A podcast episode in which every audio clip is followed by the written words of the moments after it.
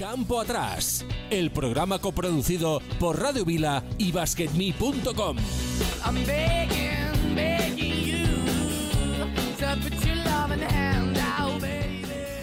Hola, ¿qué tal? Muy buenas, una semana más. Aquí estamos los compañeros y el equipo de Campo Atrás. Aquí no se descansa ni en verano. 4 y 5 de este 27 de junio de 2022. Hoy viene a mover la bola con nosotros, vendrán dos personas. La primera hora, Begoña Sanz, presidenta de uno de los clubes míticos de nuestro baloncesto, el Club Básquet Giria. Recordaremos aquellos maravillosos años de su paso por ACB, que supuso todo aquello para la ciudad y miraremos al frente para conocer qué depara al club en el futuro. Para quien no lo sepa, Giria es lo más parecido a Boston. Música y básquet conviven en sus calles creando una música que suena a ritmo de baloncesto.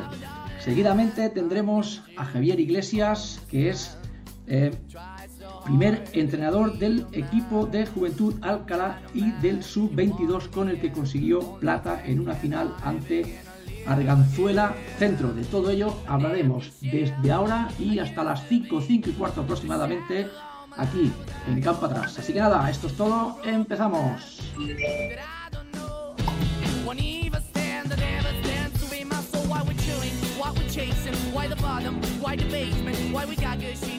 Vale, ahora sí, esta semana no tenemos resultados, pero sí tenemos ya por aquí, aquí estoy a Begoña. Hola Begoña, ¿qué tal? Presidenta del Basket Giria, ¿qué tal? ¿Cómo estás? No te escuchamos, tienes el micro desconectado.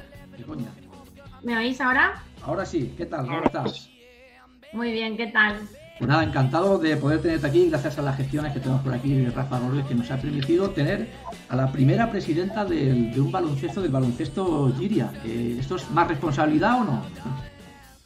La verdad es que sí, porque vengo de un legado de un presidente de muchos años que ha dejado muy bien al club. La verdad es que es muy, mucha responsabilidad.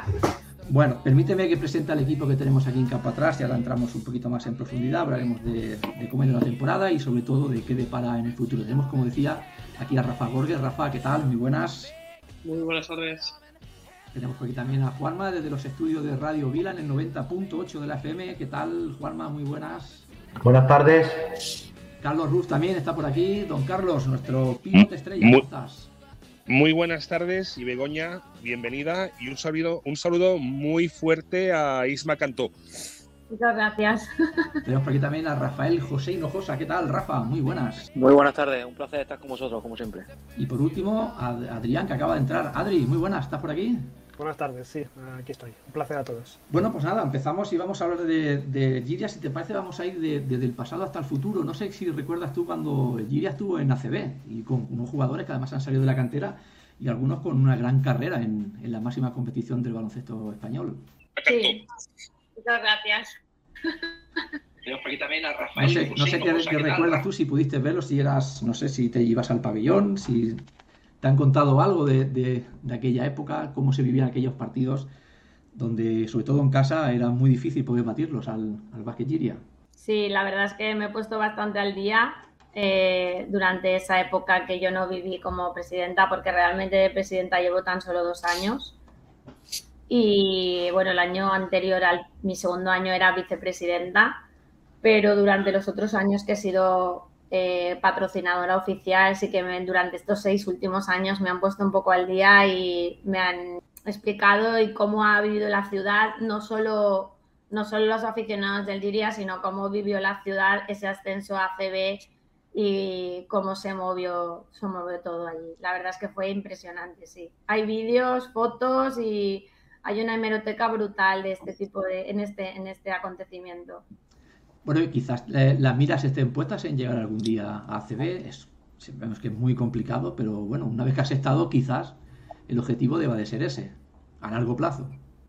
A largo plazo. Nuestro objetivo a corto plazo es el, ascenso a LED Plata y el año pasado nos quedamos a, un punto y la verdad fue una pena porque traímos trajimos a un entrenador que creo que lo hizo muy bien, un entrenador de primer nivel, un buen equipo y para eso este año hemos hecho los fichajes que creo que son los adecuados para primero pensar en el plata y luego, ¿por qué no?, en un futuro seguir soñando, aunque complicado, pero seguir soñando.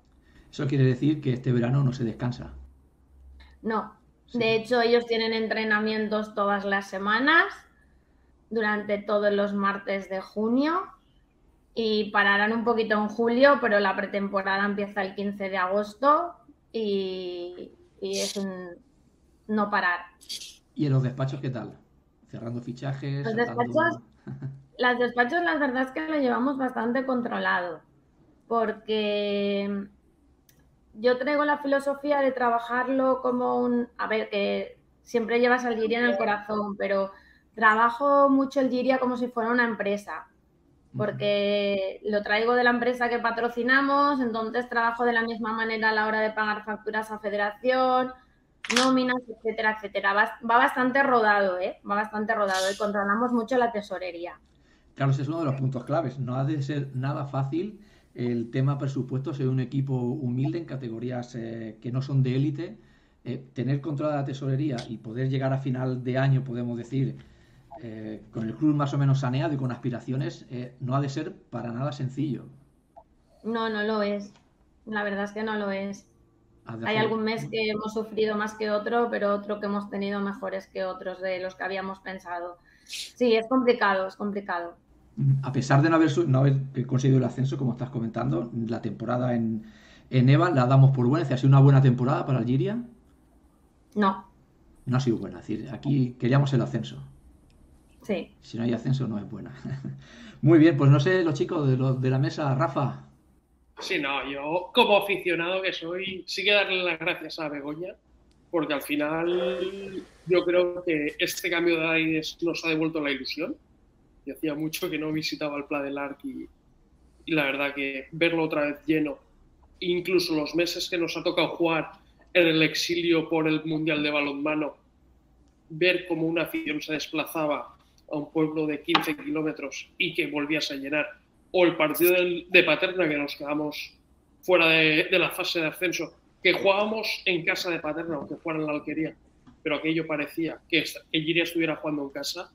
Se lo agradezco mucho a ella y sobre todo tanto a ella como a Víctor. Gracias. Gracias a Víctor porque creo que ha vuelto a ilusionar y, y se ha vuelto a recuperar ese ADN que Giria había perdido estos últimos años. Tú que lo ves más de, de cerca, Rafa, ¿cómo lo ves de cara, ahí, de cara a la temporada que viene? ¿Somos claros Yo aspirantes al creo- ascenso o no? Yo, co- con el fichaje de Cerdán, y el otro que, que- que ya me he enterado quién es, yo creo que Giria debe estar. Ah, ya lo sabes. Ya, ya me he enterado, ya me he enterado. Bueno, bueno. Lo que pasa es que no lo diremos, no lo diremos. Bueno, no. Es he que enterado y creo hemos- que- no lo hemos hecho todavía, pero sí, sí. Ahora que no nos escucha nadie, Begoña, no podemos saberlo. Y, y con- Sí, sí, lo podemos saber, no hay ningún problema. No lo he hecho oficial todavía, pero pues hemos fichado a Alejo, que viene después de un par de años que se había ido a estudiar fuera, a Francia. Lo, ah, perdona, a Portugal, lo hemos recuperado, pero hemos fichado a Carlos Cerdán y sobre todo hemos fichado también a Jules, que es un chico que juega en el Palmer de Mallorca, pero entrena en el Lep Oro. Hombre, esto ya son, podemos decir, fichajes de relumbrón, Rafa. Sí, sí, por eso digo que, que vamos, enseguida que abran ya la campaña de abonos, ahí estoy haciendo cola. Gracias.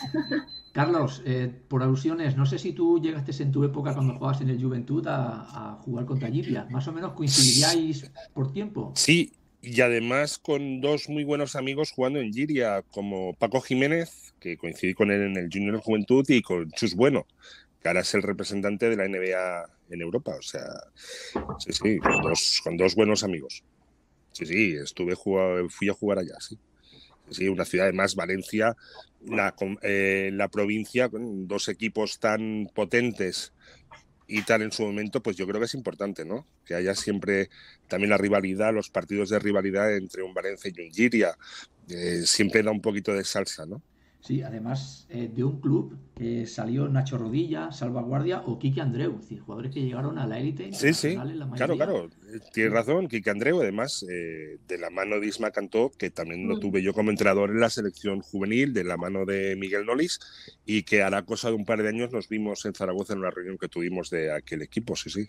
tío además que ha hecho mucho por el baloncesto y en Giria, que lo primero que me sorprendió al llegar a Giria fue ya que era eh, la ciudad de la música, ¿no? No sé, si hay un, no sé si al llegar a la ciudad hay un monumento o algo con, con las famosas bandas de música de la de Giria, que sea, quizás sea de las más potentes de... La primitiva, sí.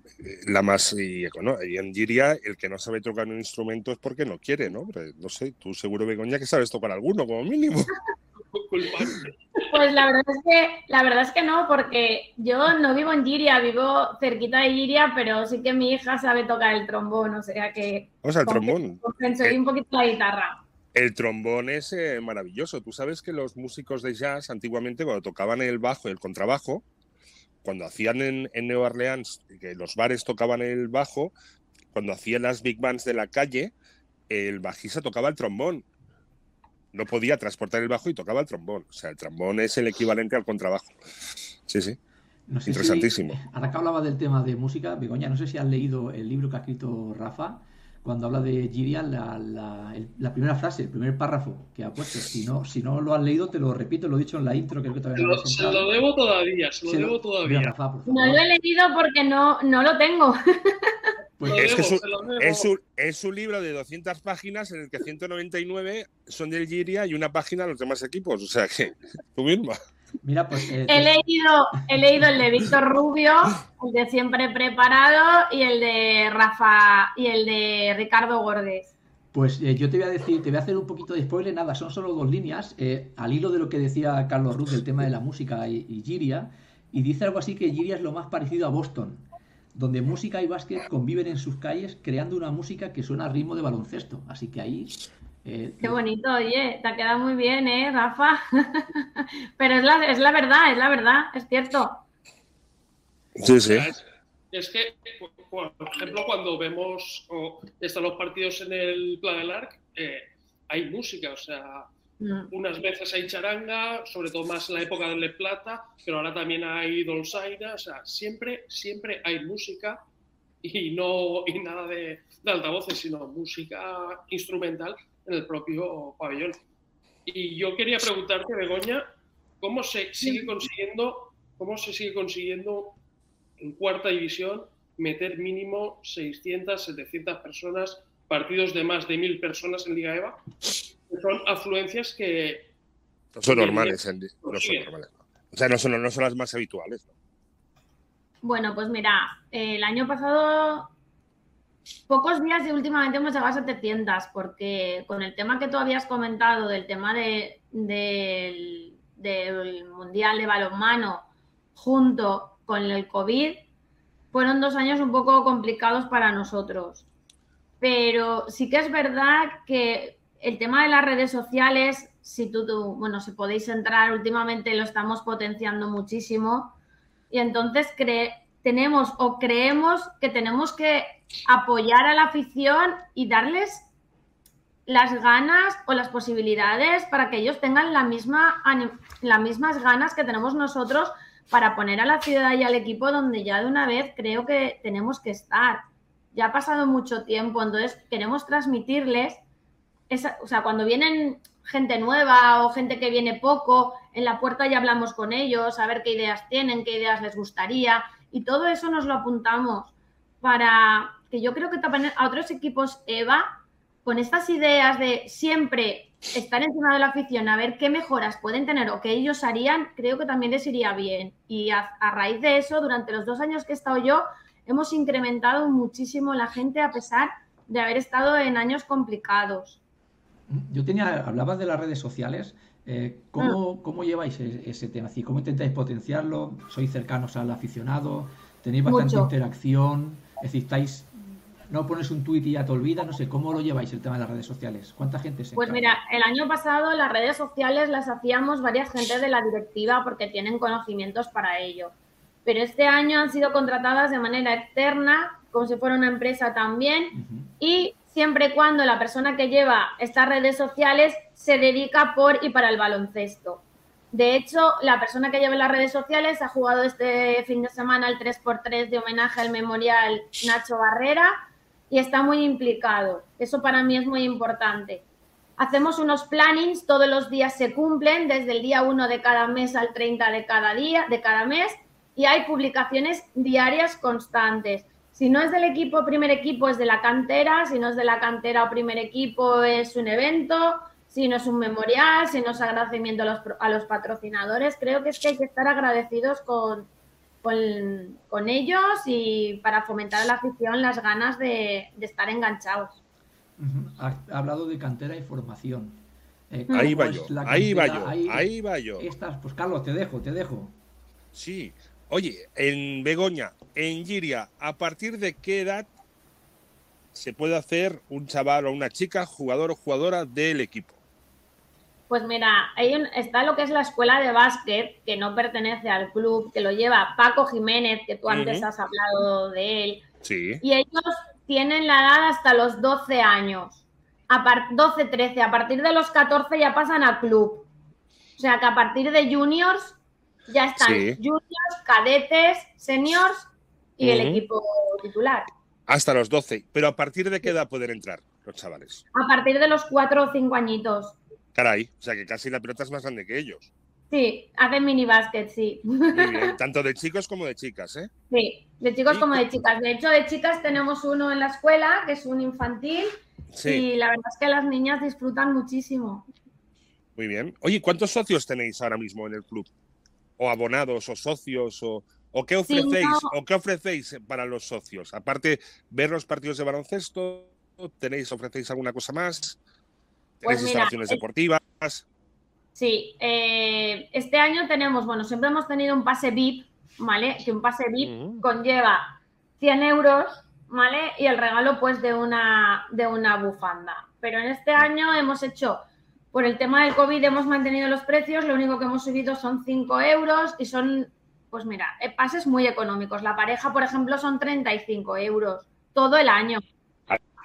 Pues si eso te lo gastas en hacer Claro, entonces preferimos poner los precios muy económicos para que se llene el pla del ARC y de socios pues estaremos entre 1100 o cosas así. Hombre, 1100 socios Bien. es una cifra muy respetable, ¿eh? Para un club de Sí. Liga ¿eh? Está muy bien, está muy bien, está muy bien. Está muy Pero bien. claro, tener en cuenta los Pues- precios, porque el abono joven son 20 euros al año. o sea, es que Es que es un, es un regalo, es un regalo, es un regalo, es un regalo. ¿Y cuántos chicos y Oye, chicas? ¿y qué cobertura de prensa? Sí, exacto, ¿cuántos tenéis?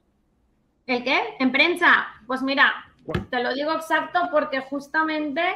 eh, ¿O Me qué acaban de cobertura de prensa tenéis? ¿El qué, perdona? ¿Qué cobertura?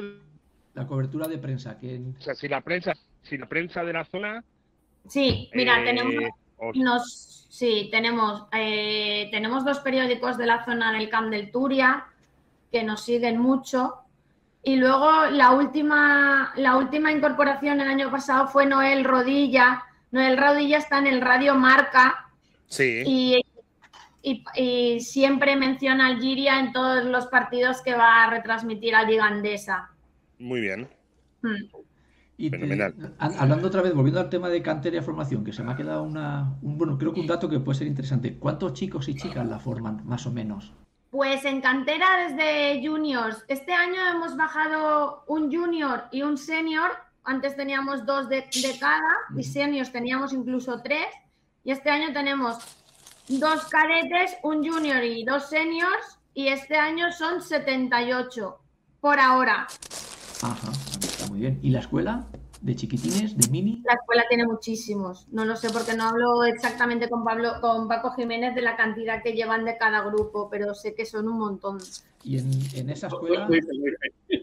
en esa ¿El escuela, qué? ahora, en esa escuela, ahora que, que hay una persona que no nos escucha que se llama Rafa Borges, su vuelta a casa está prevista en alguna ocasión, algún día. Podemos hacerle alguna Ay, oferta. es cuestión de que hablemos, Rafa. que nunca me lo has propuesto. No, no, no soy. Yo, no soy- de, de momento, no, a ver, yo, Begoña, es uno- está contento, ¿no? En Peñarrocha. yo estoy, de momento estoy muy, muy contento donde estoy. Begoña sabe que, que Giria es mi casa.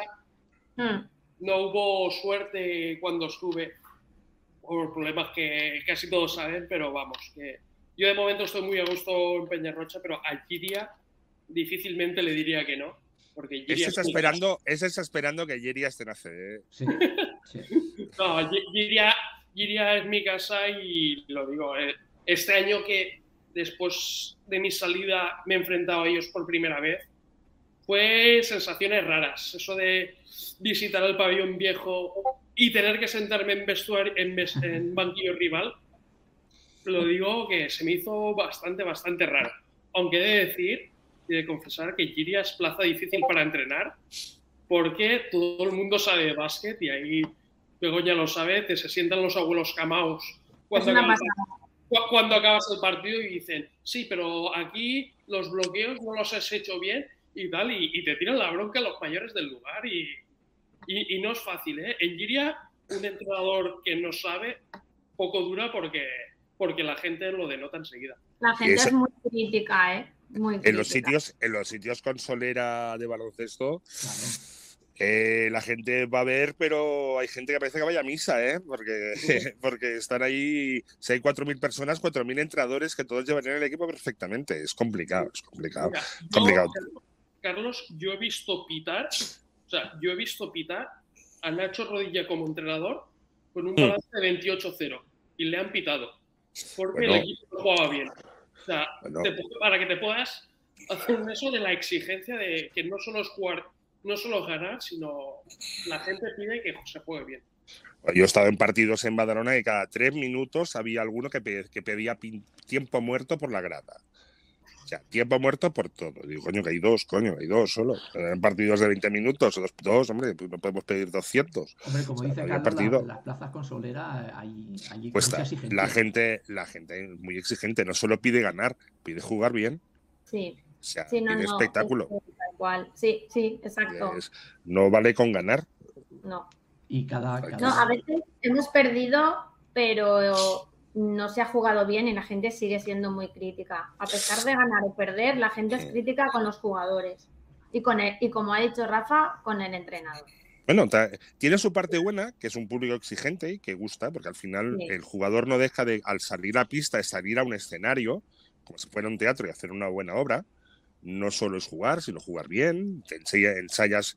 es que el baloncesto, el deporte ha cambiado mucho, no solo salir a jugar y a ver qué pasa, sino tienes de venir ya con la obra ensayada y que salga perfecta o lo más, o lo más posiblemente parecido a la perfección que has entrenado. Luego el rival te lo pone difícil, pero la gente quiere ver un bonito espectáculo. O sea, no quiere ver, eh, no sé, calles. Dime. A raíz de eso, yo sí que me quedo con una imagen que pese a perder el partido contrapaterna de toda la gente que se desplazó y demás, cuando el equipo estaba bastante jodido, y digo la palabra así, o sea, mm. casi todo el público de pie animando después de haber perdido y sabiendo que nos quedamos fuera de la fase de ascenso porque vieron que el equipo lo dio absolutamente todo y en eso también la afición es de cuando a pesar de la derrota cuando ve que el equipo que lo ha dado todo sí que son los primeros en, en apoyar y Es que el público puede ser muy cabrón a veces y muy exigente, pero no es imbécil.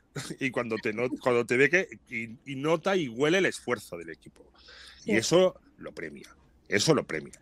Y quién es que se lucha hasta el final. Cuando ves que ya hay cierto pasotismo, y además eh, son cosas que se huelen. O sea, la gente ya sabe cuando hay un esfuerzo y cuando luchas y cuando las cosas no salen bien. Pero si te dejas y te abandonas, ah, que yo, el público te pita. Normal. Sí, sí. Y hablaba de, de, público exigente eh, con un equipo de gente, sobre todo formado, eh, Begoña, por gente de la casa, ¿no? Sí. Así que todavía deberían este empatizar más. Este año, bueno, hemos estado aguantando muchos años con gente de la casa, pero este año en el primer equipo hay un montón de gente jugador que viene de Giria. Sí. Ah, de hecho, se prima mucho, ¿eh? Se prima mucho a la hora de fichar es una pasada, tiran mucho por la gente de casa. Cuando, por ejemplo, Nacho Mate estaba jugando fuera en el Tabernes o... O sea, la gente va primero a buscar lo que podemos recuperar que sea nuestro. Sí. Es que eso además creo que es muy importante de cara a la química del equipo. Gente que, sienta los colores, gente que, se ha criado aquí. Yo creo que eso es un plus. Y además Carlos tiene que saberlo y seguro que, que me da la razón. En Badalona pasa igual eh, eso es, si tu equipo es bueno, pues es un 10% más bueno. Oye, ¿y cómo... Se lo vive. ¿eh? Sí. ¿Y, qué, qué seña, qué, eh, dime con tres palabras cuáles serían, según tú, las señas de identidad del club? Me has dicho, perdona Carlos, no te he oído al principio. Con, tres, cuatro palabras claves, como si fuera un tweet, Sí. ¿Cuáles son, las, ¿Cuáles son las señas de identidad de tu club? De Giri. Pues es humildad, competitividad y buena gente. Muy bien. Pues queda muy bien. Pues, eh, pues eh, perfecto, Begoña. Hemos quedado encantados de, de, hablar contigo y esperamos, pues, oye, la temporada que viene seguirte un poquito más al club, al Giria, a través de, de, Rafa y tenerte un día más aquí y que nos cuentes, pues no sé. Yo encantada, pero sí que me gustaría, ya que estáis todos, me gustaría sí. invitaros al Pla del Art. Me gustaría que vinierais, que disfrutarais del ambiente y sobre todo que estuvierais con los jugadores y le dierais vuestra más profesional opinión porque creo que vais a poder disfrutar de unas personas que cada uno con sus, con sus cosas son realmente encantadores. Con una condición. Dime, dime. Que si es verano, que haya una, un vaso de horchata de por medio. Eso, eso está hecho. Muy bien, Begoña, pues eh, te, te, recogemos el, el, guante y la invitación y no descartamos, no estamos tan lejos, bajar algún día para abajo, nosotros estamos aquí en Barcelona. Sí bajar un día sí. para abajo y visitar el club, que además, ya te digo, los que ya tenemos cierta edad lo hemos vivido en, en ACB y, y sí. nos acordamos de aquella época. Pues y si coincide con alguna banda. Perdona, si Carlos. Coincide, y si coincide con alguna banda tocando, ya sería tremendo. Vale, pues mira, os lo digo el día que podamos traer a gente de la última charanga de Giria o gente de, del pueblo para que veáis cómo tocan los instrumentos y podáis disfrutar del espectáculo. Pues mira, me parece Muchísimas gracias, Begoña. Gracias, gracias, a vosotros. Begoña, un besazo y no paséis mucho calor. Feliz Igualmente. Eh, darle a la horchata, a la horchata, por favor. Adiós. Pues hasta aquí la entrevista que hemos tenido con Begoña San, la presidenta del Basket Giria. Eh, ha estado muy bien, lo hemos conocido un poquito más. Y ahora, seguidamente, vamos con Javier Iglesias, que en breve lo vamos a tener por aquí. Es el entrenador del primer equipo del Juventud Alcalá y